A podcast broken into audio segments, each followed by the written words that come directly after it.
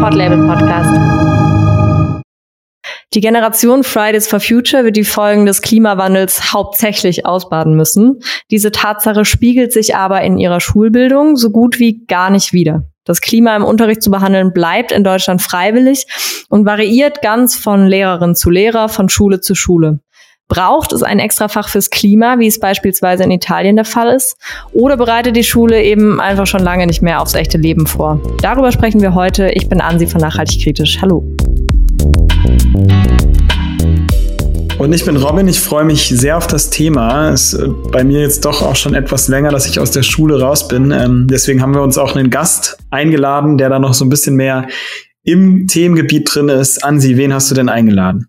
Ja, wir freuen uns sehr, dass Sebastian Kauer heute mit dabei ist. Sebastian erstellt unter anderem im Auftrag des Bundesministeriums für Umwelt, Naturschutz und nuklearer Sicherheit aktuelle Bildungsmaterialien zu Nachhaltigkeitsthemen. Und diese stehen dann LehrerInnen eben online für ganz unterschiedliche Altersgruppen und Fächer zur freien Verfügung. Und dadurch hat er natürlich einen super Einblick darin, in welchen Fächern das Klima eigentlich behandelt werden könnte und vielleicht auch, wie sehr das aktuell schon gemacht wird und ob ein extra Fach fürs Klima nicht vielleicht doch irgendwie sinnvoll wäre. Aber das hören wir gleich. Erstmal herzlich willkommen, Sebastian. Vielen Dank, dass du heute da bist. Danke ebenfalls. Hallo, ich freue mich, dass ich bei euch sein kann. Lass uns doch gerne gleich mal inhaltlich einsteigen. Warum ist es deiner Meinung nach so wichtig, dass Kinder und Jugendliche mit Klimafakten in Kontakt kommen?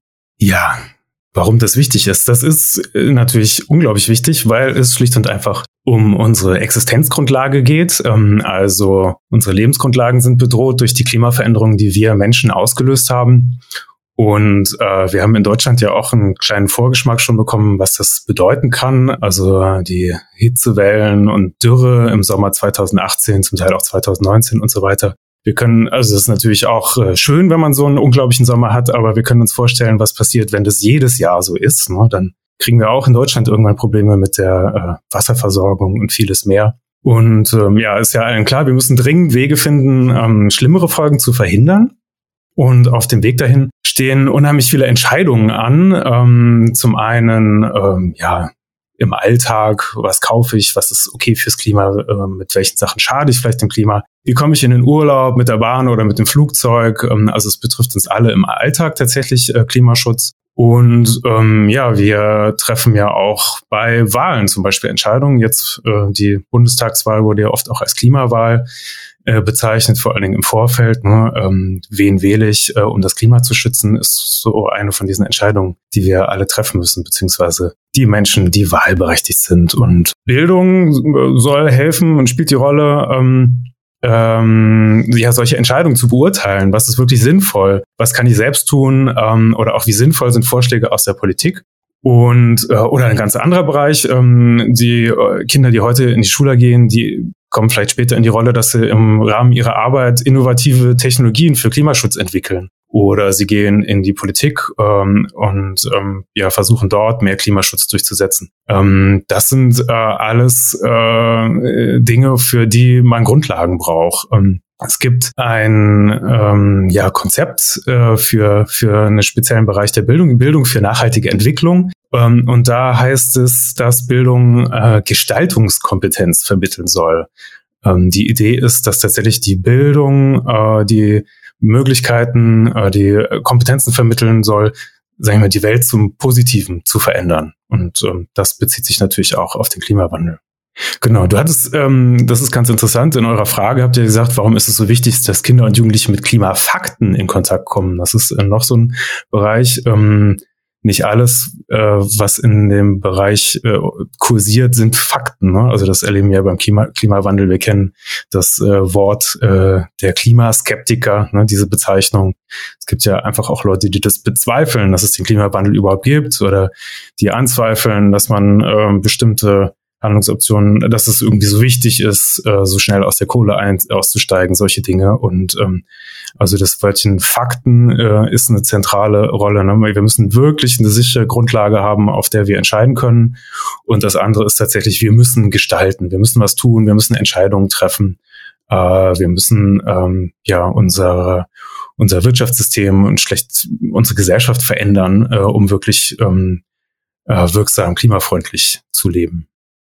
Und was würdest du sagen? Ähm, gibt es da auch eine Altersbegrenzung, ab wann man sagen kann, ähm, dass man diese Fakten oder auch darüber, wie Fakten vielleicht auch verdreht werden über den Klimawandel, ab wann man da informieren kann oder sollte? Ja, das ist eine gute Frage. Ähm ich glaube, also wenn man sich anguckt, was äh, Schulen äh, jetzt schon vermitteln sollen, ähm, da ist es ja auch so, dass, sag ich mal, komplexe Themen schon äh, früh aufgegriffen werden. Auch in der Grundschule zum Beispiel ähm, soll sowas wie kritischer Konsum vermittelt werden oder auch Grundlagen über politische Zusammenhänge. Das heißt dann äh, manchmal ein bisschen anders und es setzt dann im unmittelbaren Lebensumfeld von, von äh, Kindern an. Aber es geht eigentlich früh los. Ähm, geht auch in der Grundschule schon los, dass sich äh, Kinder mit Klim, also mit äh, Jahreszeiten und mit Wetter beschäftigen. Und da kann man einfach anfangen mit den, mit den ersten Grundlagen. Und äh, das ist so ein allgemeines äh, Prinzip in der Schule, dass solche komplizierten Themen erstmal äh, da heißt es oft so angebahnt werden, also dass man eben in jüngeren Jahrgangsstufen erstmal um die groben Zusammenhänge, äh, über die groben Zusammenhänge spricht, das alles ein bisschen anschaulicher und einfacher macht und dann nach und nach das Thema wieder behandelt in höheren Klassenstufen und es dann immer komplexer wird und es mehr auch in ähm, ja, komplizierte politische Auseinandersetzungen geht. Wenn du jetzt ähm, schon von höheren Klassenstufen sprichst, ähm, für welche Fächer bietet sich das denn überhaupt an? Also ihr stellt ja auch Materialien ähm, und wo kann man denn das Thema Umwelt oder Klimawandel integrieren?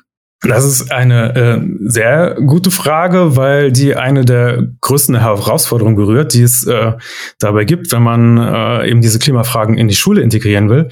Äh, denn eigentlich berührt das Thema sehr viele Fächer, also beziehungsweise man kann in vielen Fächern äh, sich damit beschäftigen oder sollte auch.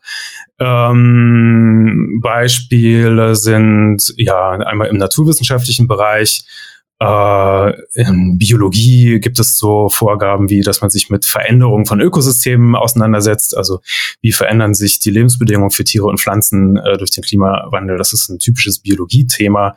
Äh, oder da gibt es auch so ganz grundlegende Sachen wie den Kohlenstoffkreislauf. Ähm, dann Klima und Wetter, wie eben schon gesagt, das fängt schon in der in der Grundschule an, ähm, im Sachunterricht, ähm, dann kommt es wieder Wetter in Physik und dann gibt es die Auseinandersetzung mit Klimazonen, das gehört in die Geografie und so weiter. Ähm, später auch äh, solche Fragen, wie können wir mehr Klimaschutz erreichen, ist ja letztendlich auch eine politische Frage. Das gehört dann eben in äh, Fächer wie Politik beziehungsweise Gesellschaftslehre. Also es gibt unheimlich viele Bezüge in der Schule. Ähm, sie sind aber ähm, über ziemlich viele Fächer verteilt. Also wenn man eine Frage stellt, wie funktioniert eigentlich eine Weltklimakonferenz und warum fällt es Staaten so schwer, sich zu einigen? Oder können wir auf Kohleenergie verzichten? Oder wie können wir Windkraft ausbauen, aber trotzdem die Natur schützen? Ähm, dann ähm, sprengt es fast immer die Grenzen von so einem einzelnen Fach. Ja, spannend. Und wenn es dann unterschiedliche Fächer vielleicht behandeln, dann am besten vielleicht noch in unterschiedlichen Stufen, so dass man das ja. andere eigentlich schon wieder vergessen hat. Also vielleicht genau. schwierig. Ja. Genau, genau. Genau, das verteilt sich wirklich sehr über auf verschiedene Fächer und auch für verschiedene Altersstufen. Also äh, Wetter ist tatsächlich eher eine Sache für Ende der Grundschule und dann fünfte, sechste, siebte Klasse, ne, wenn es in Physik losgeht. Äh, später kommt es eigentlich nicht mehr. Und äh, wenn man sich aber dann mit Folgen des Klimawandels, mit extremen Wetterbedingungen und so weiter auseinandersetzt, braucht man ein bisschen mehr Mathematik, äh, ein bisschen mehr komplexe Zusammenhänge. Ähm, und ja, das taucht dann eigentlich nicht mehr auf, diese Wetterthematik. Okay, also das auf jeden Fall schon mal ein Problem, das sich andeutet. Mich würde jetzt noch mal interessieren, wie läuft das genau ab? Also ihr erstellt diese Materialien, die sind auch auf der Seite umweltimunterricht.de verfügbar. Wie läuft das? Wie bekommen die LehrerInnen äh, das überhaupt mit und wie nutzen die dieses Angebot? Also und ja, auch wie erreichen sie diese Inhalte? Also wir wissen, wenn Lehrkräfte im Unterricht was umsetzen wollen, was nicht gerade im Schulbuch sowieso drin steht, ähm, ist ein, natürlich, kennen wir ja alle, die googeln erstmal. Mhm. Das heißt, wir versuchen uns da gut zu positionieren, indem wir eben die entsprechenden Fragen vor allen Dingen unterbringen äh, in den Inhalten. Ähm, der, ein anderer großer Weg ist natürlich, dass es einen Haufen spezielle Anlaufstellen gibt, wie eben so die Bildungsserver ähm, der Länder und ein paar andere typische ähm, Portale, äh, der Deutsche Bildungsserver zum Beispiel. Ähm, das heißt, wir versuchen uns so gut wie möglich zu vernetzen mit diesen anderen Anlaufstellen für Lehrkräfte. Und äh, ein Beispiel ist, dass habt ihr vielleicht auch mitbekommen, äh, jetzt im Zuge von Corona wurde viel darüber diskutiert, äh, wie eben digitale Materialien verfügbar gemacht werden für Lehrkräfte. Äh, wir arbeiten gerade an äh, Schnittstellen, ähm, so dass die Inhalte automatisch in so ein paar andere Portale reinfließen sollen, die dann jetzt äh, in Schulen zunehmend genutzt werden. Und würdest du sagen, also seid ihr viel mit LehrerInnen dann auch in Kontakt oder wisst ihr, wie viele das dann auch wirklich nutzen für ihren Unterricht? Mhm. Beides Jein. Also wir versuchen jede Gelegenheit zu nutzen, äh, um Feedback zu kriegen und äh, uns äh, mit Lehrkräften auszutauschen. Äh, wichtiger Bereich ist, dass wir bei der Konzeption von Inhalten immer mit Lehrkräften zusammenarbeiten. Ähm, also wir haben einen kleinen Pool von Leuten, äh, mit denen wir die Ideen besprechen und ähm, diese Unterrichtsvorschläge ähm, eben durchgehen. Kann man das wirklich machen und so. Äh, insofern, genau, sind wir im Kontakt und stellen sicher, dass wir nichts produzieren, was irgendwie gar nicht in diese Fächer passt oder in die Schulpraxis. Ähm, gelegentlich bekommen wir Feedback per Mail. Das ist selten äh, leider, ähm, aber immer wieder und auch interessant. Ja. Äh, kommen auch überraschende Sachen bei raus, womit sich die Leute beschäftigen und was sie aus den Sachen machen. Wir hatten auch eine Evaluation, äh, wo Unterrichtsmaterialien in Schulen getestet wurden, das Ganze beobachtet wurde. Und wir haben einzelne Workshops gemacht, versuchen immer in Veranstaltungen zu gehen. Ich war schon an der Uni zum Beispiel in Seminaren. Ähm, mit äh, Lehrkräften in der Ausbildung und so. Also wir versuchen jede Gelegenheit zu nutzen, äh, aber man muss sagen, mehr wäre schön. Also ideal wäre, alles zusammen zu entwickeln und auch immer weiter zu entwickeln und nachdem die Sachen erschienen sind, sie zu testen und so weiter. Äh, aber es gibt äh, Grenzen, also hier zum Beispiel ne, Vorgaben des Projekts. Also wir haben natürlich kein endloses Budget, hm. sondern es ist einfach eine feste Summe für eben eine Veröffentlichung. Ähm, und es gibt auch Grenzen bei den Lehrkräften, das ich immer wieder interessant finde. Also ist es gar nicht leicht, Lehrkräfte zu finden, die äh, für Tätigkeiten außerhalb der Schule offen sind, äh, weil die einfach, ähm, ja, die meisten unterrichten eben schon Vollzeit. Äh, und das ist, kriegen wir einfach immer wieder zu hören, einfach totaler Stress, ja. äh, einen anspruchsvollen Job nebenher noch zu machen, auch wenn es nur wenige Stunden sind.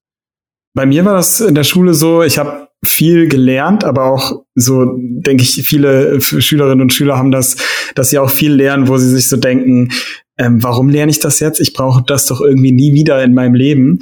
Und irgendwie habe ich auch das Gefühl, dass da vielleicht so ein bisschen so eine falsche Gewichtung vielleicht besteht. Ähm, was müsste sich oder welche Aspekte des Bildungssystems müssten sich vielleicht auch grundlegend ändern, dass so aktuelle Themen sich dort auch ähm, etablieren können? ja. Wie viel Zeit habt ihr? ja, ist vielleicht eine große Frage, aber, aber vielleicht allgemein so, ähm, würdest du da auch mitgehen, dass es da eine falsche Gewichtung gibt? Findest du, dass sich da was verändern muss generell oder würdest du sagen, das kann auch zusätzlich bestehen, äh, neben den Themen, die im Moment gesetzt sind? Mhm. Ja, es ist tatsächlich ein, ein, großes Thema und eins, mit dem ich mich sehr viel beschäftige und viele andere Leute auch. Also ich persönlich ähm, finde, dass sich vieles ändern sollte. Ähm, da bin ich nicht ganz allein. Ähm, ich bin da jetzt äh, kein Fachmann in dieser Diskussion, da gibt's andere. Ähm, aber ich weiß, dass wir uns in ein paar Sachen grundlegend einig sind.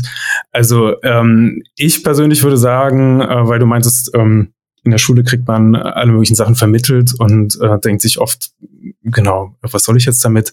Ja, das sehe ich auch so. Also meine, meine Sicht darauf ist auch sehr von meinen persönlichen Erfahrungen äh, aus meiner eigenen Schulzeit äh, noch geprägt. Und das Verrückte ist, dass ähm, das ja offensichtlich immer noch so ist und das sehen äh, Lehrkräfte und äh, Lernende ja immer noch. Also ich persönlich würde so sagen, dass ich sehe das so, dass das Schulsystem so ein bisschen noch so einen alten autoritären Ansatz geerbt hat, ja? Also so in der Richtung liebe Kinder lernt erstmal die Grundlagen, ja, wir fangen bei A an im Lexikon und äh, wenn wir durch sind und ihr mindestens die Note drei habt, dann können wir vielleicht weiterreden. So, also es mhm. ist ein bisschen in Richtung wie hier äh, Herr Lindner, lass das mal die Profis machen, ne?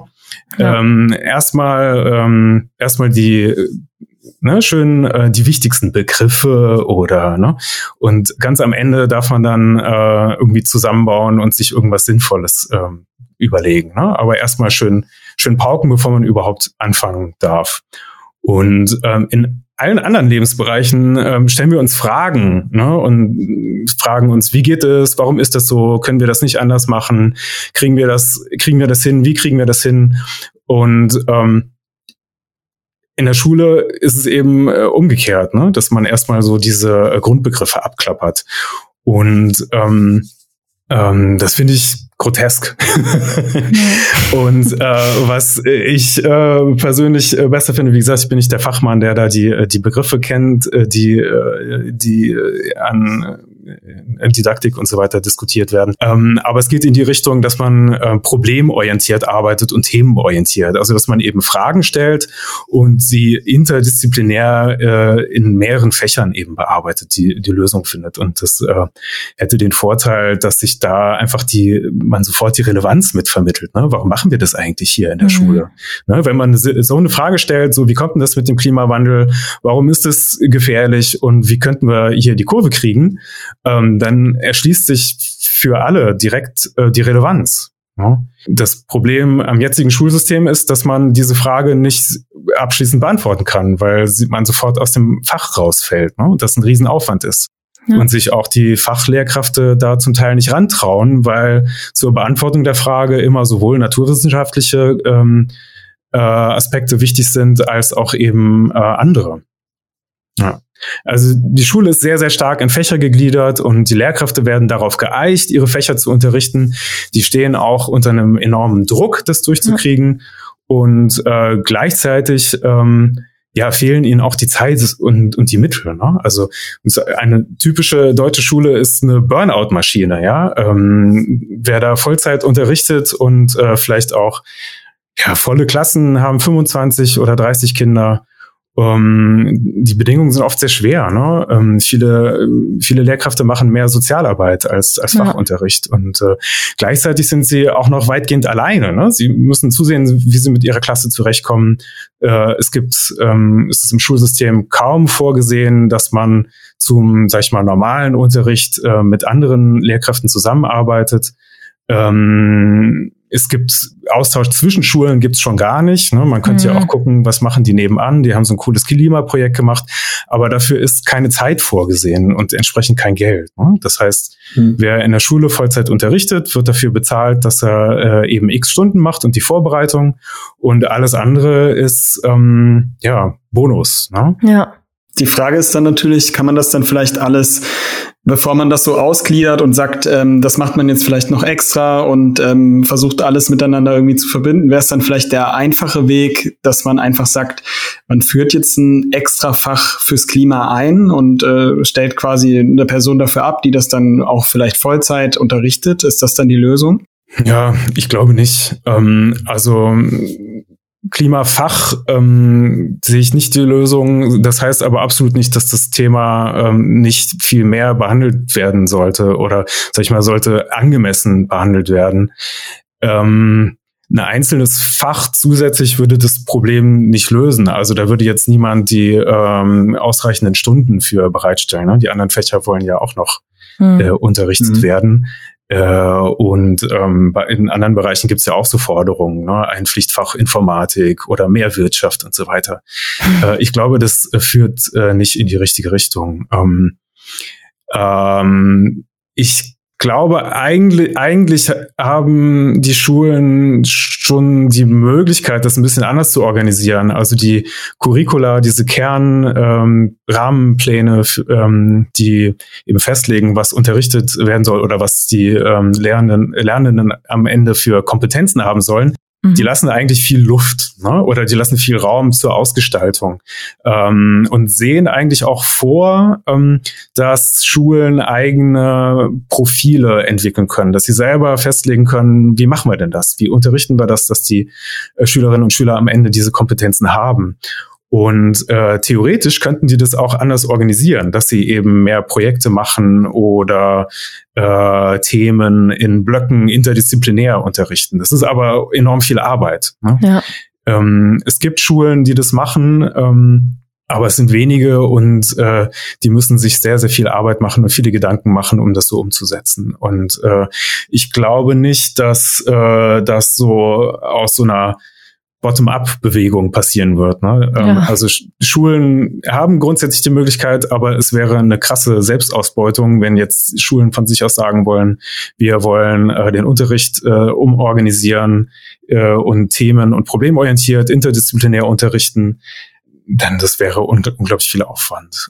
Was glaubst du, wie, also wie könnte es passieren? Wie kann man den Schulen diese diese Zeit verschaffen? Also sind das dann vielleicht doch Dienstleister, die dann an Schulen rantreten und denen vielleicht auch Konzepte präsentieren? Oder wo siehst du, hast du Hoffnung, was das angeht? oh je. ich muss ehrlich sagen, dass ich relativ wenig äh, Hoffnung habe. Also ich beschäftige mich schon sehr lange mit dem Bildungsbereich und beobachte das Schulsystem äh, sozusagen von außen, aber sehr nah dran da müsste, Schulen müssten viel mehr Mittel bekommen und das müsste, sag ich mal, von Schulträgern und der Bildungspolitik anerkannt werden, dass da zum einen zu viel Druck drauf ist und zu viel Erwartung und zum anderen eben äh, ja zu wenig äh, Mittel bereitgestellt werden. Äh, ja, Hoffnung, also es wäre schön, wenn das erkannt wird und eben Schulen äh, diese, diese Mittel bekommen oder mehr Luft bekommen oder ja Unterstützung erhalten, um den Unterricht ein bisschen anders zu organisieren es kommt ja immer wieder die Diskussion auf, dass das so, wie es im Moment ist, nicht besonders gut funktioniert. Das hatten wir jetzt beim mhm. Thema äh, digitale Medien oder unter, äh, ne, ähm, Umgang mit digitalen Medien, sogenannte digitale Bildung gesehen. Äh, während Corona wurde ja sichtbar, was da alles nicht funktioniert. Äh, dann wurde auch kurz äh, diskutiert, wie man es besser machen könnte und was man bräuchte. Es gibt viel Geld, was zur Verfügung steht, um in dem Bereich äh, die Schulen besser auszustatten. Ähm, man hat aber auch gesehen, ich weiß nicht, ob ihr das mitbekommen habt, diese zusätzlichen Gelder, äh, die vom Bund zur Verfügung gestellt worden sind, ja. die sind extrem langsam nur abgeflossen. Und ich würde behaupten, dass es unter anderem daran liegt, dass Schulen einfach damit überfordert sind, äh, auch noch dieses Zeug zu beantragen. Also ja, keine Zeit, Geld zu beantragen. Ja, es ist Irrsinn, ne? Eigentlich ist es Irrsinn. Ähm, ja, aber ich glaube, das ist so. Und ähnlich ist es eben mit der Neuorganisierung des Unterrichts. Also äh, wenn, wie gesagt, man könnte ähm, da ein bisschen äh, ändern und an Schulen eben Themen im Block oder Fragestellungen im Block unterrichten oder in größeren Einheiten interdisziplinär. Äh, aber man bräuchte eben Entwicklungszeit und Ressourcen. Wenn wir jetzt mal äh, uns in eine Utopie flüchten und uns denken, ähm, das wäre jetzt mal so. Also es gäbe dieses neue Konzept, es gäbe irgendwie interdisziplinäre Zusammenarbeit, diese Blöcke, mehr Fragen, äh, die man sich wieder stellt. Ähm, wie würde das aussehen? Also was, äh, was uns auch so ein bisschen interessiert, ähm, ist so, würdest du sagen, man bereitet die SchülerInnen dann auch wirklich konkret auf die Folgen des Klimawandels vor? Also im Sinne von, so könnte es vielleicht werden. Es gibt ja immer so das Ideal, die Schule soll eigentlich auf das Leben vorbereiten. Und ich glaube, das ist gerade nicht so, aber in so einer idealen Welt würde ja vielleicht eine Schule schon vielleicht auch auf eine Zeit vorbereiten, die vielleicht nicht so leicht ist für Kinder und Jugendliche, die gerade in der Schule sind. Glaubst du, das könnte Teil davon sein oder ist das dann schon wieder eher nicht Aufgabe der Schule? Äh, ich denke, es ist so, wie du sagst, die Schule soll auf das Leben vorbereiten. Ne? Das ist äh, natürlich eine sehr äh, umgangssprachliche Formulierung, so ein bisschen abgedroschen, aber letztendlich geht es aus den Schulgesetzen und Lehrplänen hervor. Ja, also und was hätte Schule sonst für einen Sinn? So, also diese Forderungen kann man stellen und man sollte sie immer wieder stellen. Und äh, wenn du fragst, ja, ähm, auf, sagen wir, auf die schwierigen Folgen vorbereiten, ja, unbedingt. Schule muss relevant sein, äh, man muss erkennen, was sie mit dem Leben zu tun hat und äh, das, das gehört dazu und ähm, ähm, es äh, bringt meines Erachtens nichts, äh, bestimmte schwierige Sachen zu vermeiden oder nicht anzusprechen. Also das, glaube ich, hat keine keinen Sinn. Auch keine, ne, also früher oder später, also ich meine, letztendlich kriegt man das dann außerhalb der Schule mit. Das gibt es auch bei vielen anderen Themen, ne? wird oft diskutiert, äh, ab, ne, kann man ähm, SchülerInnen äh, mit bestimmten Themen konfrontieren und meistens äh, heißt es ja nicht verschweigen, äh, sondern eben angemessen ansprechen. Ja, also äh, auch schwierige Folgen des Klimawandels sollten sein. Ähm, ich äh, denke, das Wichtigste ist, oder wenn wir von äh, Utopien sprechen, was, äh, wie sollte man das in der Schule machen? Ähm, neben den äh, Grundlagen, ähm, die man manchmal auch vielleicht in einzelnen Fächern äh, thematisieren sollte, manche Grund äh, naturwissenschaftlichen Zusammenhänge zum Beispiel. Darüber hinaus äh, ist es extrem wichtig, finde ich, dass wir über Zusammenhänge ähm, sprechen müssten in der Schule. Wie hängt was zusammen? Welche Akteure gibt es da? Welche Wechselwirkungen gibt es da?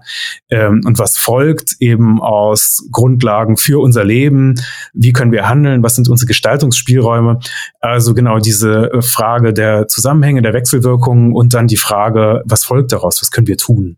Ähm, das müsste äh, mehr Raum bekommen und es geht äh, mit bestimmten, äh, sag ich mal, bestimmten Methoden, die in der Schule im Moment nicht so einen großen Raum einnehmen, besser als im klassischen Fachunterricht. Also ähm, wie gesagt, Bildung für nachhaltige Entwicklung ist so ein Konzept, äh, wo darüber gesprochen wird. Ähm, da heißt es, dass zum Beispiel Rollenspiele oder Simulationen oder das Ausarbeiten von eigenen Ideen, eigenen Projekten da gut geeignet sind. Ähm, um mhm. äh, die nötigen Kompetenzen zu vermitteln. Ne? Ähm, idealerweise sollte man das dann immer wieder tun, in verschiedenen Altersstufen, verschiedene Schwerpunkte des Themas umsetzen und äh, ja, dann äh, fachübergreifende Projekte durchführen. Und ähm, genau, klar, gehört dazu, ähm, dass wir uns damit auseinandersetzen, äh, mit den Veränderungen äh, im Bereich des Klimas, die jetzt schon unvermeidbar sind. Also selbst wenn wir sofort aufhören würden, ja.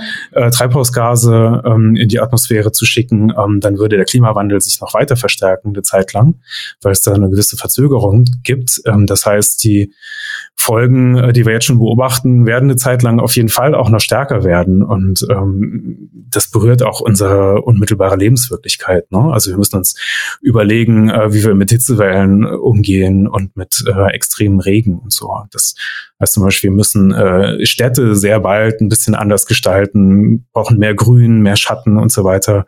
Und äh, wir müssen vielleicht Wohnungen äh, anders bauen, Häuser anders äh, bauen. Ähm, das kann man ja nicht ignorieren. Ja, und sind vielleicht Dinge, die man nicht mit dem Satz des Pythagoras lösen kann. Nichts gegen den Satz des Pythagoras. Absolut nicht. okay. Ja, dann vielen, vielen Dank, Sebastian, für den Einblick. Ich habe das Gefühl, Schule ist immer wie so eine äh, oder auch das Bildungssystem ist wie so eine eigene Welt, in die man, finde ich, von außen so schwer äh, blicken kann. Von daher, ähm, ja, vielen Dank für den Einblick und auch vielen Dank für eure Arbeit, dass ihr im Rahmen eurer Möglichkeiten eben trotzdem alles macht, damit äh, diese Themen irgendwie in den Unterricht finden. Ja. ja. klar, sehr gerne. Danke, äh, dass ich bei euch sein durfte. durfte. Ähm, vielleicht auch noch, äh, genau, es gibt, man muss auch sagen, es gibt viele Leute, die sich engagieren und die viel bewegen und eigentlich, ja, vielleicht ist das doch äh, Hoffnung, ne? das, daraus, äh, ja, also es bewegt sich ja auch viel, ne? Also als wir hier mit Umwelt im Unterricht angefangen haben, wir haben es auch, also vielleicht so viel nur noch, äh, wir haben es am Anfang äh, gezielt Umwelt im Unterricht genannt, weil wir dachten, hm, Bildung für nachhaltige Entwicklung, Nachhaltigkeit, damit kann keiner was mhm. anfangen. Ne? Mhm. Ähm, und also auch noch so ein Internetportal mit Sachen zu Nachhaltigkeit. Äh, und das war auch tatsächlich, als wir am Anfang damit auf äh, hier der Bildungsmesse waren, ähm, nicht ganz leicht, das zu erklären. Ähm, und aber die letzten Messebegegnungen, die ich da so hatte, die waren ganz anders. Ne? Da kamen viele Lehrkräfte an und sagten, oh, ihr habt da eine Internetseite äh, zu Nachhaltigkeitsthemen, großartig.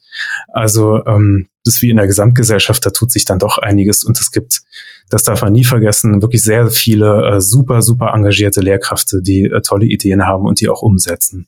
Toll wäre es natürlich, äh, wenn man die noch stärker unterstützen könnte ähm, und ähm, das vielleicht als Anlass nehmen, um anderen ein bisschen nachzuhelfen und denen auch die Mittel zu geben, genauso viel zu tun.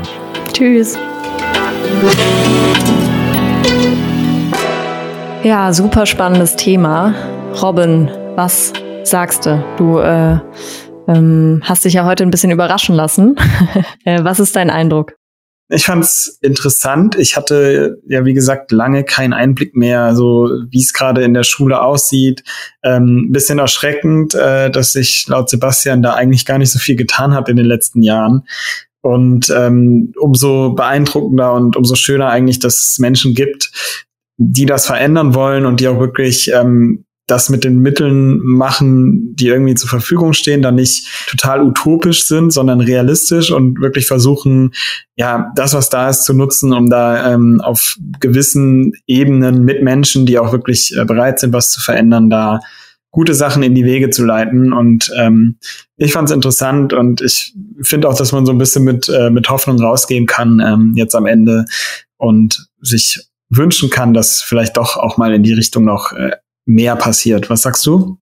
Ja, ich finde es auch total spannend. Ich finde, dieses ganze System Schule ist wirklich so renovierungsbedürftig. Ich konnte das so nachvollziehen, auch aus meiner eigenen Schulzeit, dass einfach, ja, dass, dass diese Zusammenhänge und dieses Fragen stellen, dass das einfach fehlt und dass da jeder Lehrer irgendwie für sich und sein Fach denkt ähm, und irgendwie man aus der Schule rauskommt und jegliche Neugierde wurde einem abtrainiert und eigentlich ähm, äh, ist man einfach nur darauf getrimmt, irgendwie zu funktionieren und ein guter, ja, weiß ich auch nicht, Arbeitnehmer zu sein. Also ich konnte das sehr gut nachvollziehen und ich ähm, teile natürlich diese ähm, Vision, vielleicht auch diese Utopie, dass das sich verändern wird, sich vielleicht auch verändern muss in den nächsten Jahren. Ja, danke auf jeden Fall, Ansi, dass du das Thema recherchiert hast. Danke auch, dass du so, ein, so interessante Gäste immer rancast. Ähm, ich glaube, also ich konnte schon viel lernen, besonders heute, wo ich wirklich, das Thema ist noch nicht bei Instagram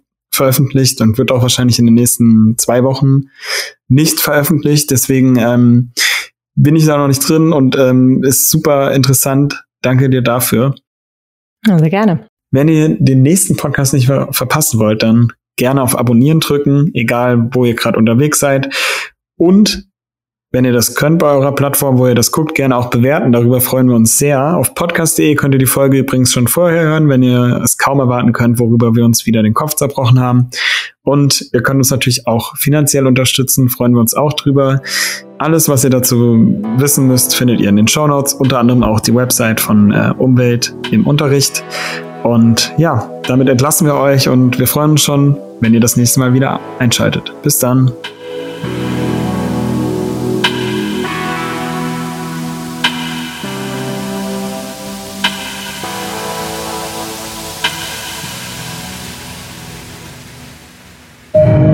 Ein Podlabel Podcast. Podlabel, dein Podcast-Label aus Berlin.